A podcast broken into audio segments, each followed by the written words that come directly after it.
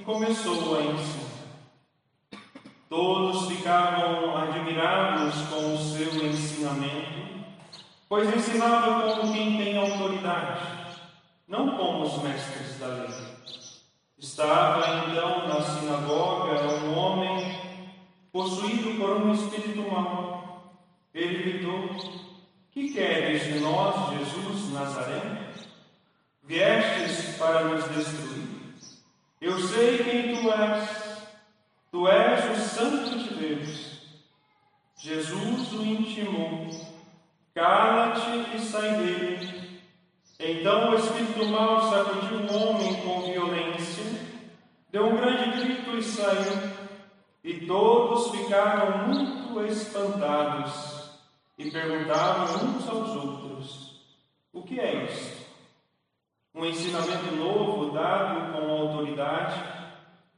Ele manda até nos espíritos maus e eles obedecem.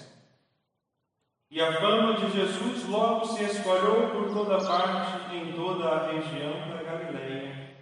Palavra da salvação. Glória a vós, Senhor.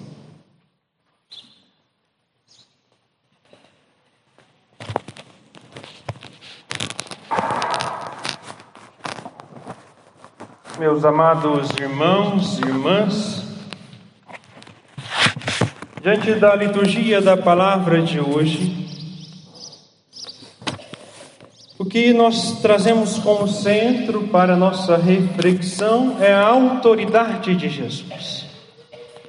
Veja, o evangelho de hoje apresenta Jesus num dia de sábado ensinando na sinagoga em Cafarnaum. E o próprio Evangelho nos diz que seu ensinamento era diferente de todos os ensinamentos até então ouvidos e vistos, porque ele tinha autoridade. O seu ensinamento não era algo técnico, apenas teórico, prolixo ou preso a papéis, às leis e a documentos. Era um ensinamento com autoridade. E de onde vem esta autoridade de Jesus? Esta autoridade vinha de Deus, de Deus Pai. E por essa razão se distinguia e se destacava de todos os outros ensinamentos dos mestres da lei, que até então ensinavam na sinagoga. Isso deixava as pessoas admiradas, porque nunca ouviam, ou seja, nunca ouviram alguém pregar e ensinar como Jesus. Ficavam surpresos e, claro, com muita esperança, porque Jesus trazia a vida, trazia a verdade, anunciava e denunciava as injustiças. Isso deixava todos ali admirados, com a esperança de algo novo, e realmente algo novo está se despontando. A autoridade de Jesus não consistia na firmeza da Sua palavra, no modo de falar, mas na força que tinha de conduzir a ação. Mas também nós vemos que no meio da assembleia, ali na sinagoga, havia um homem possuído. Alguns comentaristas litúrgicos e comentaristas bíblicos, exegetas, vai nos falar da realidade da possessão que realmente existia. Outros vão falar da doença mental, porque era um medo que existia naquela época, porque não se entendia bem esta realidade da doença mental. Mas Lendo ontem um dos comentários litúrgicos para o dia de hoje, eu encontrei uma explicação bem, né, para mim foi algo novo. Veja, o comentarista vai nos dizer: na Assembleia estava um homem possuído por um espírito mau. As pessoas possuídas por esse tipo de espírito estão por toda parte na igreja, no ambiente de trabalho, na sociedade, e continuam querendo boicotar a ação daqueles que querem fazer o bem, promover a vida e anunciar a verdade. Querem destruir ou calar aqueles que de alguma forma destacam pela firmeza e autoridade de seus atos ou então, como vimos na primeira leitura, domina a vida das pessoas por procedimentos preconceituosos, torturando-as com pensamentos, atos ou palavras. Já não vimos que Ana foi acusada de estar embriagada diante da sua oração. É preciso, portanto, estar bem atentos a este tipo de pessoas de espíritos maus.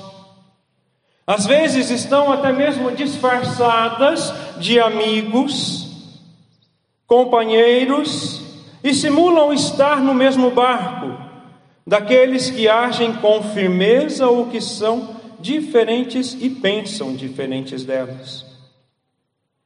Às vezes até sentam na mesa e fazem refeições com elas, chegam até a tecer elogios porém com falsidade, apenas como uma isca para prendê-las em suas armadilhas.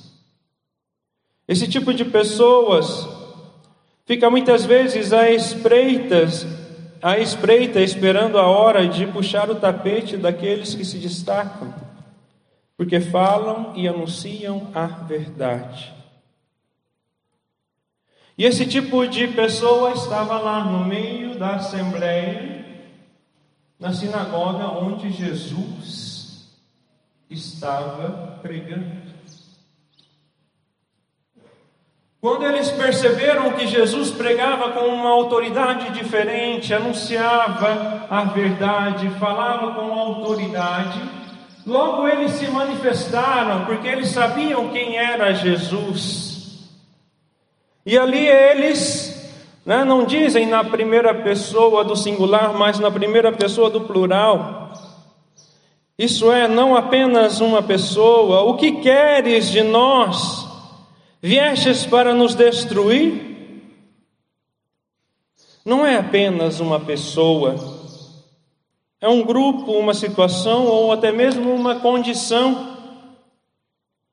Destruir e expulsar esse tipo de panelinha que se forma dentro das nossas comunidades e abrir a inteligência das pessoas para a verdade do Evangelho é a primeira missão de Jesus para que o reino de Deus se instale no nosso meio.